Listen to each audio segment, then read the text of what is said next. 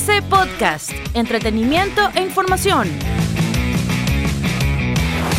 Hoy en TC Flash, Pfizer pide autorización de su vacuna para niños a Estados Unidos. La farmacéutica solicitó formalmente a Estados Unidos el permiso para el uso de emergencia de su vacuna contra el COVID-19 en niños de 5 a 11 años. Actualmente solo se vacuna a mayores de 12 años.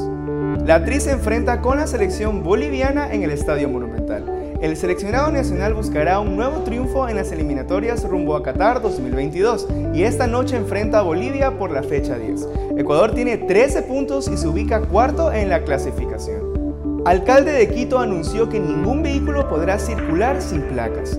Santiago Guarderas anunció que ningún vehículo sin placas podrá circular por la capital desde el 15 de octubre de 2021 y además señaló que las medidas de restricción vehicular del plan Hoy no circula pueden cambiar a partir del 1 de noviembre. Para más información no olvide visitar tctelevisión.com y seguirnos en nuestras redes sociales como arroba tctelevisión. Yo soy Andrés Álvarez y esto fue TC Flash. TC Podcast, entretenimiento e información, un producto original de TC Televisión.